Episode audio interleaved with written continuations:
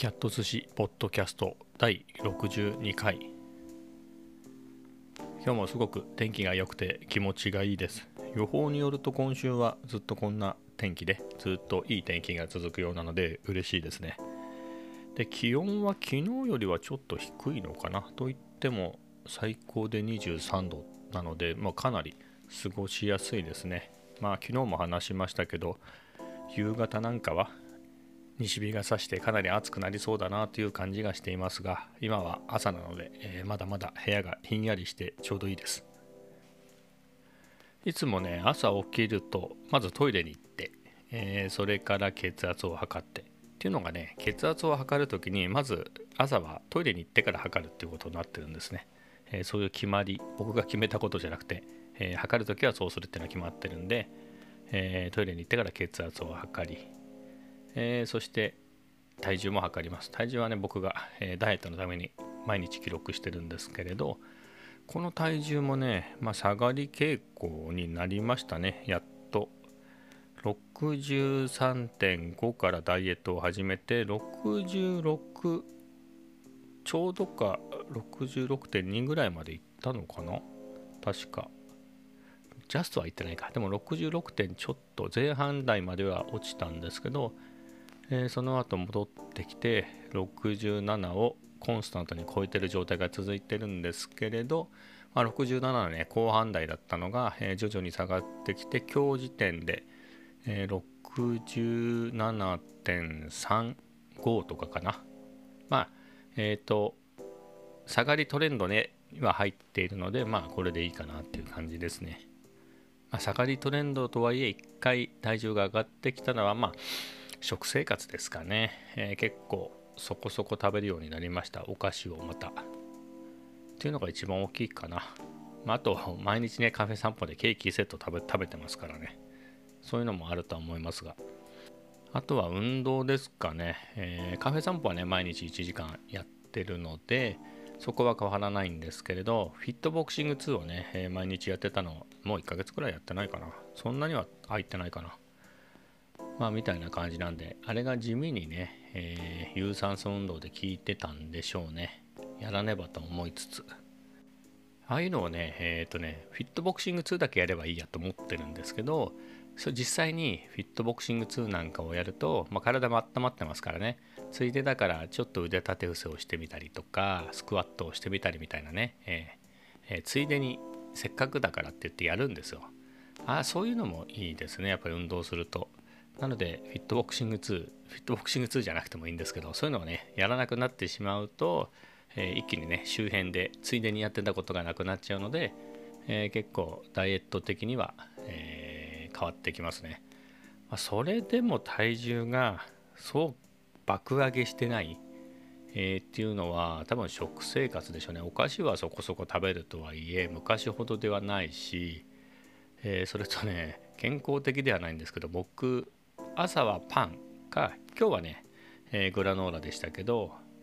えー、食パンかグラノーラか。でもうここ最近はね昼と夜は、えー、盛りそばですね。もうただそばを茹でて、えー、昆布ポン酢で食べるっていうね、えー、それだけなので、まあ、あとはフルーツですかね。フルーツりんごとバナナと、えー、そこにヨーグルトをちょっとかけて、えベリー冷凍のベリーを乗せて食べるっていうのはそれぐらいですかね。でも基本的に米は食べないですと。一般的な食事みたいなのはそんなしないんですね。一般的な食事っていうのはおかずがあってご飯があって味噌汁があってみたいなのは基本的に食べないですね。まあ、あの外食した時に、まあ、そういう定食みたいなのを頼んだらね出てきちゃうので食べますがそれでも味噌汁は飲まないかな。飲まないようにしてるというか。でご飯はね、まあ、基本的に家では食べないです。本当に外食した時外食した時も本当の定食屋さんだったらね、えー、ご飯食べますけど、えー、そうでなければね、まあ、ご飯はわざわざ頼まないですね。でまあずっとそういう生活をいつからしてんだろう1月からか1月からダイエットを始めてそういう生活してますけどやっぱご飯は魔物ですねご飯は美味しくていっぱい食べちゃうんであれさえ食べなければ結構痩せトレンドでいけるなと。まあ、食事の話をしましたけれど、まあ、今日のね、まあ、朝何やってるかって話をしてたつもりなんですけれど、えーとね、パンを食べる時は、まあ、朝ね、えー、カフェオレを一緒に入れて飲みます。朝ね、はい、さっさと食べたいのでインスタントコーヒーと牛乳をねカフェオレを作るんですけれど今日はグラノーラだったので、えー、コーヒーは入れず、え、ですので掃除とかがね終わった段階で仕事前に、え、コーヒーを入れると。でコーヒーが先々週かなえっ、と休日にね久しぶりに休日の銀座に行ってきましてついでにえー、有楽町のね東京交通会館っていうところでマルシェって言って、まあ、いろんな野菜であったりなんだろうなオリーブオイルだったり、まあ、いろんなものを売りに来るんですね。そういうマルシェっていうのをやっていてそこに千歳烏山のモカジャバコーヒーっていうお店がコーヒー豆を売りに来るんです。で僕はそこをねもう本当に何年だろう。10年はいかないけど5年以上。しても78年ぐらいですかね。多分20123年にはモカジャバだった気がするんですよね。なのでまあ10年近くそこの豆をずっと飲んでいて。でマルシェはね基本土日にしかやってないので、えー、久しぶりっていうことで、えー、買ってきました。でその豆ね前に買った豆がまだ残ってたので、えー、それをせっせとせっせせっせとアイスコーヒーを入れて、え消費した。今日やっとね、えその新しく買った方の豆を開封して、え豆をひいて、えハリオの V60 でドリップして今あの冷やしてるとこですねアイスコーヒーにしようと思って、まあ、コーヒーは好きなんですけど1日どんぐらい飲むかな、まあ、カフェ散歩でね必ず 1, 1杯飲みますと。で朝グラノーラだったんで今日はまだでしたけれど、まあ、パンの時はねカフェオレ飲んでるので2杯飲みますだから2杯ぐらいですかね、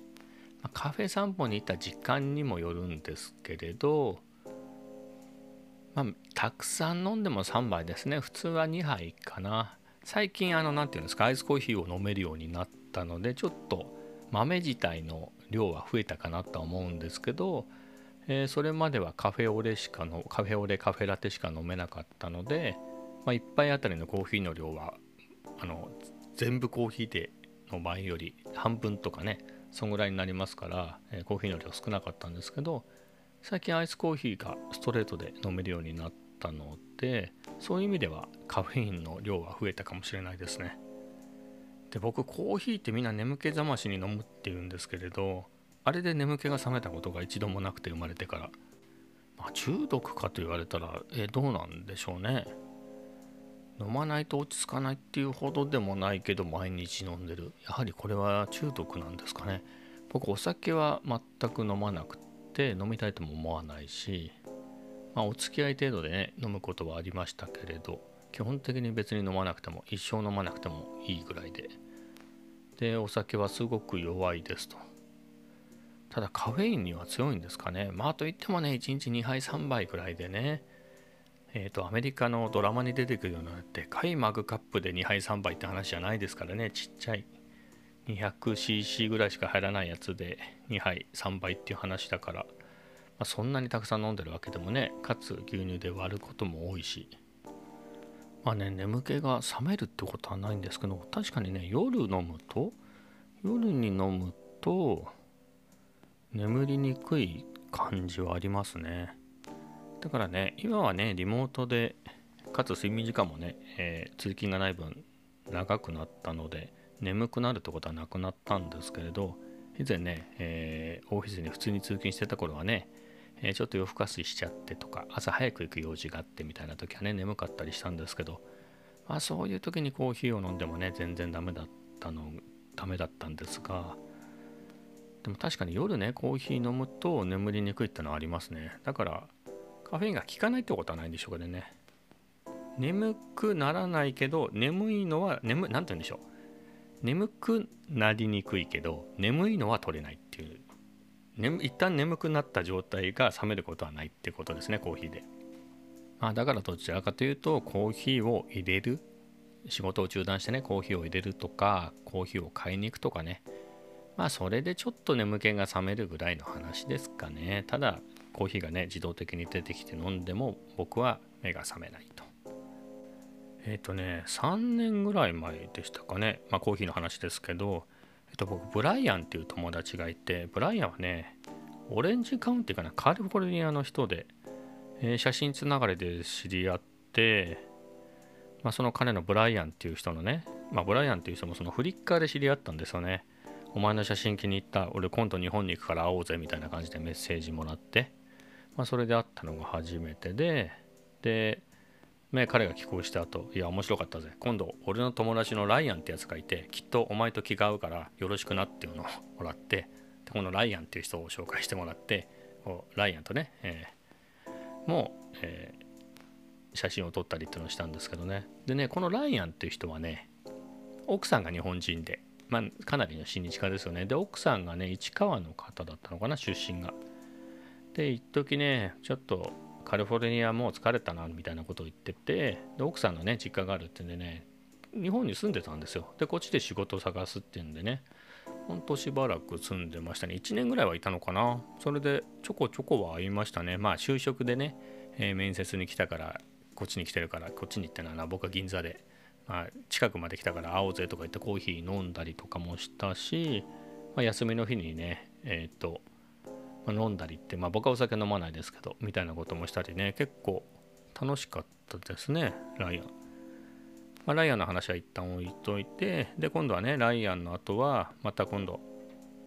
ジェームズって友達がいて、日本に行くあの旅行に行くから、こいつもお前と気が合うと思うからよろしくなって言って紹介されて、ジェームズ・ガラッソっていう人を紹介してもらって、その彼とはね、つうか一番あったのはジェームズですかね。ジェームズは結構お金がね、持ってるみたいでですね、えっ、ー、と、頻繁に日本に来てましたね。で最初に会った時は、まあ、ジェームズっていう人がその1人で会うはずだったんですね1対1で会うはずだったんですけれど、えーと、いざね待ち合わせしたらね3人で現れたんですよ、えーと、ジェームズ本人とえっ、ー、とねモニカっていう女性と、えー、トロフィンっていう男性のね3人で現れて、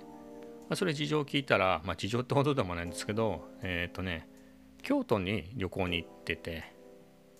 そこでばったりその2人に会ったと。で話しかけて、まあ、仲良くなって、まあ、彼らねほらジャパンレールパスっていうあの JR 乗り放題のパス持ってたんでで東京行くんだって話になってじゃあ一緒に行こうよみたいな友達に会うからみたいな感じでそれで3人でね、えー、来てました、まあ、そこで仲良くなってえっ、とカラオケ行きましたね。有楽町。日比谷か。日比谷のビッグエコーでカラオケ行きましたね。ってねモニカって子はすごい歌がうまいんですよ。すごい歌がうまかったんですけどジェームズはそうでもなくてボンジョビ歌ってましたね。ボンジョビ歌ってましたけど。なんかね僕ね結構ね外国の人のカラオケを聴く機会が何度かあったんですけどなんかえ本当に外人なのみたいな発音に聞こえるんですよね。なんか歌が下手だと。なんか本当になんかね耳を閉じて目を閉じてか目を閉じて聞くとあれ本当日本人が歌ってんじゃないのみたいな感じに聞こえますよ。あの音痴な人の、えーと、ネイティブのカラオケ。で僕はねものすごい音痴で、えー、そういうわけで僕こんなポッドキャストをやったりね YouTube にも自分でやってみたりそういうの全然平気なんですけどでそこでね下手なギターやキーボードを弾いたりとかそういうのも全然平気だし例えばスペイン語を勉強してます英語を勉強してます韓国語を勉強してますっていう時に街を歩いてるそういうねネイティブを見つけたら結構普通に通じなくても話しかけるんですよよく。っていうのをやるぐらいなんですけれど歌だけは本当にね絶望的にダメでえ、ー、と音痴すぎて。なので基本的にカラオケは行かなくて前のポッドキャストでずっと前に話しましたけどもう今の会社に入って20年近く20年目なんですけど会社の人とカラオケ行ったのは、えーと、去年の3月に初めてでしたね。ぐらい。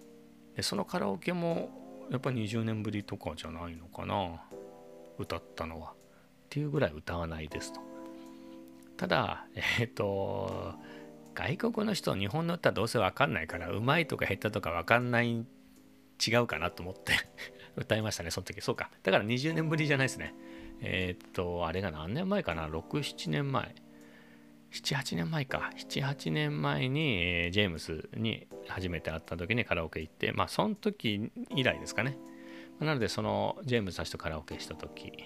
どうせわかんないだろうと思って歌ったんですけどで話戻っちゃうとそのトロフィンっていうねあの3人ジェームズが連れてきた、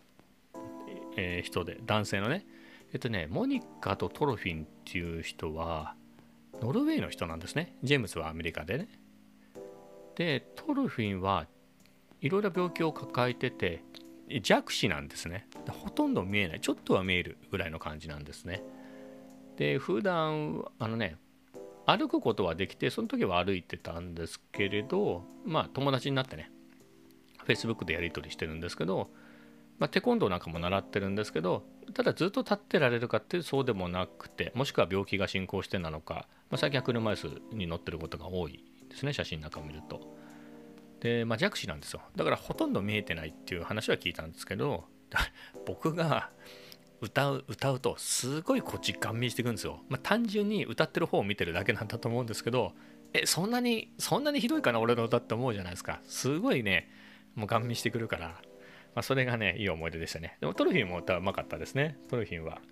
歌うまかった。エルビス・プレステリーかなんか歌ったのかな。でも大変ですね。歌詞ね覚えてないと歌えないですもんね。歌詞が見えないから。うん、でもトリトロフィンも歌うまかったな。まあ、みたいな感じでその時モニカっていう女性とね、えー、ジェームスと、えー、トルフィンと3人で会いました。でねその次の年だったか1年経たないかぐらいにジェームスがまた来たんですね。あまた日本に行くから今度彼女を連れて行くからっていうんで名前忘れちゃったけどよく Facebook では見てた、えー、彼女をね連れてきて。で3人でね食事したりしたんですがでねびっくりしたのがねその後か。1年経ったか経たないかぐらいで、えっ、と、ジェームズがね、ノルウェーに、あのヨーロッパ旅行に行ってて、で、Facebook とか見ると分かるじゃないですか、あの今ここにいますみたいなの。そしたら、まあ、モニカに会いに行ってて、で、なんか、あ、モニカと一緒にいるんだと思って、そしたらだんだんなんか急に、なんかね、結構ロマンチックなことを書くんですよね、ジェームズっていう人がなんか。もううまく言えないんですけれど、なんかこの世で一番素敵な女性に会ったぜみたいな感じのことをそのぐらいのテンションのことをずっともう Facebook で書く男で。でその彼がねなんかどっかそのそういう相手としてモニカがそういうことになっててあれこないだあの違う人俺紹介してくれたよね。紹介ってあの僕の彼女ですって言って紹介してくれて3人で食事したあれはどうなったんだって感じでモニカとどうやら付き合い始めて。でねその後かその後ね、また一人でジェームズが日本に来た時に会って、あれはどうなったんだよみたいな、とんかつね、銀座でとんかつ食べながら、あれどういうどういうことなの？みたいな。あの彼女はどうなって、モニカは？って言ったらね、別にモニ二股かけてどうにかなったとかじゃなくて、普通にその元の彼女と別れて、で、ヨーロッパを旅行してる時に、全然連絡は取ってなかったんだけど、そばノルウェーにも行ったと。で、あ、そうだ、モニカがいたと思って、今ノルウェーねあのヨーロッパ旅行中でノルウェーに来たんだけど会わないみたいな感じでただ普通に会ってそれでね恋に落ちたって言ってましたよ。もうそれを額面通り受け取るかは別として、まあ、それで付き合い始めて付き合い始めてって言ったってねあの えっ、と国内の遠距離恋愛とは全然違いますよね。あのアメリカねカリフォルニアとノルウェーですからね。ノルウェーのどっかなんですけどあの字が読めないんですよね。あのほら変な何て言うんですかねあのプログラマー的に視点で見た時の0みたいな O みたいなやつあるじゃないですか。ああいうねアルファベットもちょっと変だし読めないんですけどどんどんなんとかなどんどんすけなんとかなんかわかんないけどどがついた地名だった気がするんですけどノルウェーの、まあ、そういうところで、えー、遠距離でね。でもジェームスもねお金持ちっつっても超お金持ちってわけじゃないんですけどただ稼ぎはいいみたいなね。稼ぎはいいみたいでまあ、結構マイル貯めてんのかどうだか分かんないですけど、まあ、しょっちゅうノルウェーには行っててもうそれからね56年経ってて、まあ、婚約しましたみたいな、まあ、結婚したのかな？なんかよく分かんないんですけど Facebook で確か結婚したような。でノルウェーでも車買ってましたね。モニカと一緒に乗るように車メルセデス・ベンツかなんかの買ってましたね。四駆の何か買ってた気がします。みたいなので今はね最近の Facebook を見るとどうやらノルウェーでモニカと暮らしてるみたいですね。すごいですね、まあ、語学の話で言うと僕もね20年ぐらいえーと、趣味の英語あのあれですよ。あまり使い役に立たないやつですよね。趣味の英語っていうのはあの英語が好きで勉強するけどかつて、えー、かかといって仕事でバリバリ使ってみたいなこともないしみたいな、えーと、大して喋れないっていうあのたちの悪いやつですけど、まあ、そういうのをやってるんでそういうコミュニティにも昔いたことあるんですね。多分インターネットの初期の頃普及し始めた初期の頃にえっ、ー、とね英会話のチャットルームみたいなのがどっかにあって、まあ、そこで知り合った人たちと、まあ、海外の人も含めてだったんですけれど、えっ、ー、と日本人だけで都内で集まったことがあって、あ、そういう時にねあのあのもう20年以上前ですからね今とは価値観違うんですけれど、えーとね、特に女性なんかはもう何としてでも白人と結婚せねばみたいな感じのテンションの人すごい多かったんですよ。まあ、そのコミュニティはですよ。だったので、まあね、語学のみも含めて留学経験ある人が多くて、まあ、ホームステイ、ホームステイじゃないや、何でしたっけ？ワーホリワーキングホリデーとかでね、オーストラリアに行ってましたみたいな。で、またお金を貯めてまた行きたいんですみたいな人が多かったですね。まあ、そこで現地の人と結婚して、そこにずっと住みたいみたいな人が多かったんです。というかね、そういう人しかいなかったですね、そのコミュニティは。まあ、だったんですが、そういうのとはまた違いますからね。何でしょう僕らの白人信仰みたいなのがあってそこで英語が喋れる人素敵みたいなのでえっ、ー、とね、まあ、カナダとかアメリカとか、まあ、イギリスであったりオーストラリアだったり、まあ、そういうとこに行くって、まあ、それぞれの国全然違いますけどそういうのとは違いますよね。ジェームスはアメリカ人ですからね、そもそも。でも別にモニカがアメリカに憧れてて、モニカがアメリカに行くわけじゃなくて、ジェームスも別にヨーロッパに憧れてたわけではないですからね。単にモニカが好きだから、モニカが好きで、モニカは別にアメリカに行く気がないから、えっ、ー、と、ジェームズがノルウェーに行くっていうね、えー、面白いなと思って。で、まあ、2人がね、付き合い始めた後、2人揃って日本に来たことがあって、その時あったんですけれど、えっ、ー、とね、確かね、銀座3丁目のハンテジ屋、僕の昔よくランチって言ってたハンテジ屋で夕飯食べて、えー、それでちょっと歩いたんだけどね、今の、今ぐらいの、もうちょっと早いかな、4月の初めぐらいの時期だったんですけど、寒かったんですよね、その日が。で、ちょっと寒いからもうどっかカフェとか入ろうかってなって。で、歩いてたらね、え、ー、と、スタバかな、抹茶ラテみたいなやつが出てて、それを見て、お抹茶ラテみたいなことを、えー、ジェームズが言ったんで、じゃあスタバ入る？って言ったら、おスタバどこでもあるじゃんみたいな、もっと他のとこ行きたいって言い出して、あ、そうなの？と思って、じゃあっていうんで、あの日比谷のね、カフェペリーに行ったんですよ。まあ結構本格的なね、エスプレッソ出てくるんで。で、行って、えあの、僕は普通にカプチーノかなんかを頼んで、ジェームズがね、頼む場になったら、ジェームズね、スタバかよみたいな本格的なのが飲みたいぜって言ったジェームズがですよ、いきなり抹茶ラテを注文しようとして。ペリーニは本格的好きって抹茶ラテないんで ちょっとね、苦笑しましたね。お前、だったらさっきのスタバでよかったじゃんかよ、みたいなね。まあそんなことがあってそれが最後かなその後会ってないですねまあ日本に来るっていうよりはジェームズがねモニカに会いにノルウェーに行くみたいなあと逆にモニカがアメリカに来た行ったとかね。まあ日本に来てる場合じゃないと。あのお互いの国行ったり来たりで会いに行ったりで。っていうこともあってね、えー、それから会ってなかったですが今はねこういうことになってコロナ禍でねなかなか外国から外国でも行きにくいですからね。まあ、ジェームスは今ノルウェーにいるようなので2人は一緒っていうことでまあ良かったなと思いますが。でもう一回話戻りますね。そのジェームズを紹介してくれたジェームズとライアンっていう人をね紹介してくれたブライアンってこうややこしいですけどブライアンっていう人がいてね、えー、その人がですね何回もねちょくちょく日本に来てたまあ結構たくましい人でたくましいっていうのはね、えー、生き延びる力がたくましい人でいろいろアンティークなねロレックスとか万年筆とかそういうのをね買い付けて売ったりとか、まあ、そういうことをやってるやってたりもする人だったんですけどまあ今もしてるんでしょうね。でそれでねちょくちょく日本にも来てて釣りが好きなんですよ。バス釣りとかが好きな人で。いや大したもんですよ。もう日本に来てね。もうのローカル線とか乗っちゃって琵琶湖とかね、まあ、そういうとこに行って釣りやってて。それがね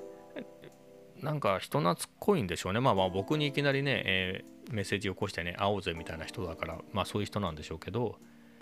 あの、ジーンズの恵比寿ってあるじゃないですか。あそこの社長さんと仲良くなっちゃって、もうなんかね、気に入られて、まあ、ちょくちょく会ってるみたいですね。でその人も釣り好きなのかな。だから一緒に釣りしたりとかしてるみたいですね。すごくいい、えー、釣り竿を借りてそれでバス釣りをしたとかそんな話も聞かせてくれましたけど、まあ、みたいな感じでちょくちょく日本に来てたんですよ。でね何年か前かな。何年か前かにね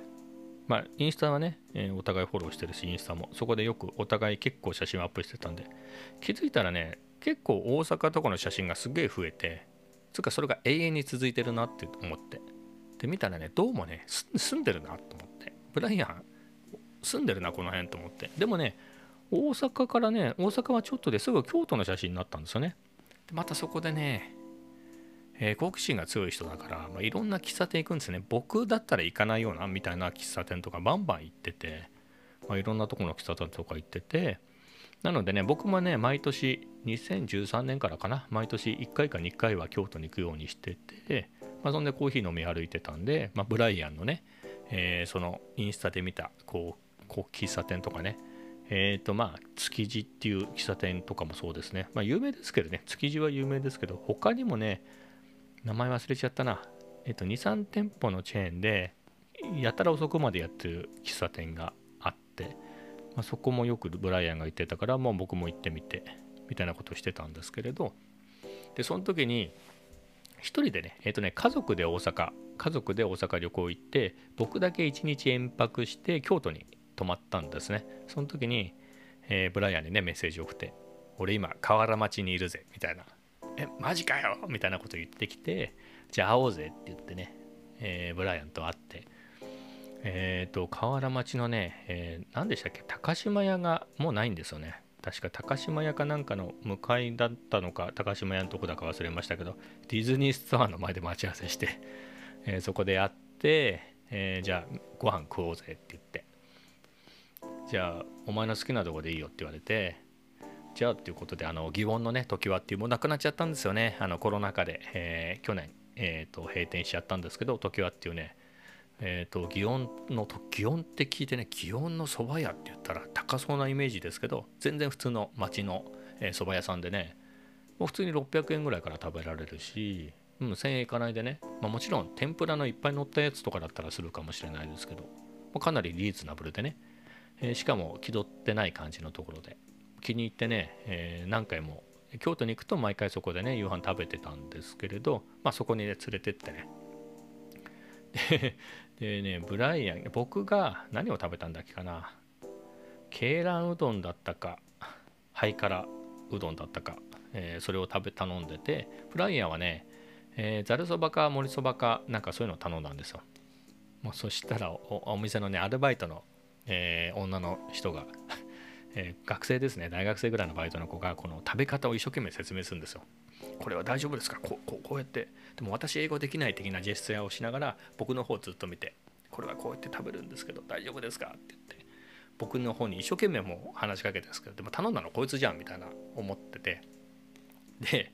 えっ、ー、と説明してあの僕は東京から旅行できて、えーと、この人は、えーと京都に住んでますっつってこの近くに住んでますっつって。したら